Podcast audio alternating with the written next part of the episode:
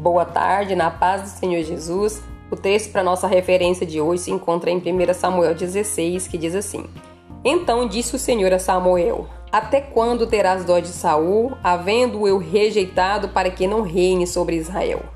Enche o teu vaso de azeite e vem. Enviar-te-ia Jessé o belemita, porque dentre os seus filhos me tenho provido de um rei.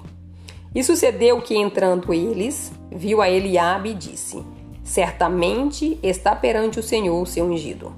Porém, o Senhor disse a Samuel: Não atentes para a sua aparência, nem para a altura da sua estatura, porque eu tenho rejeitado.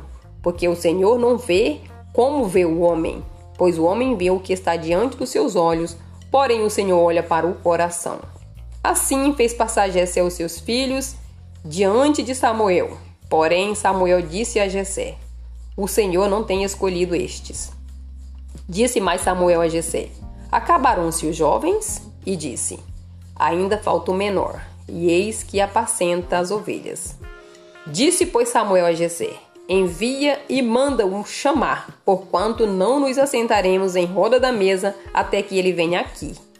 Então mandou em busca dele e o trouxe, e era ruivo e formoso de semblante e de boa presença. E disse o Senhor: Levanta-te e unge-o, porque este mesmo é.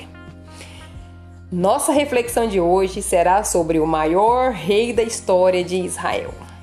Esse personagem é o mais destacado nos dois livros de Samuel e não seria nada estranho se em vez de 1 e 2 Samuel fosse 1 e 2 Davi, pois nesses dois livros predominam relatos sobre Davi da sua juventude, enquanto ainda era apenas um pastor de ovelhas, até suas grandes vitórias como rei de Israel. Davi, além de ter sido o mais importante rei da história de Israel, ele e sua dinastia representaram a vinda de Jesus Cristo como grande e perfeito rei messiânico, cujo reinado jamais terá fim. Quando Davi foi ungido, o primeiro e atual rei de Israel, Saul, havia transgredido a lei de Deus de várias formas. Ele desprezou os conselhos do Senhor, fazendo o que era mal aos seus olhos, pelo que o Senhor rejeitou e preferiu a Davi. Diante do texto, notamos que Deus escolheu o mais simples da casa de Jessé. Ele escolheu o pastor de ovelhas. Inclusive, no momento da chegada do profeta, ele nem estava em casa, porque estava exatamente cuidando das ovelhas de seu pai. Com certeza, até para o profeta Samuel, essa escolha era mais improvável. O nosso problema é achar que Deus precisa do melhor, do mais bonito, mais forte, do mais intelectual, mais experiente, etc. O nosso erro é pensar que Deus olha pela aparência. Ele não vê como o homem vê.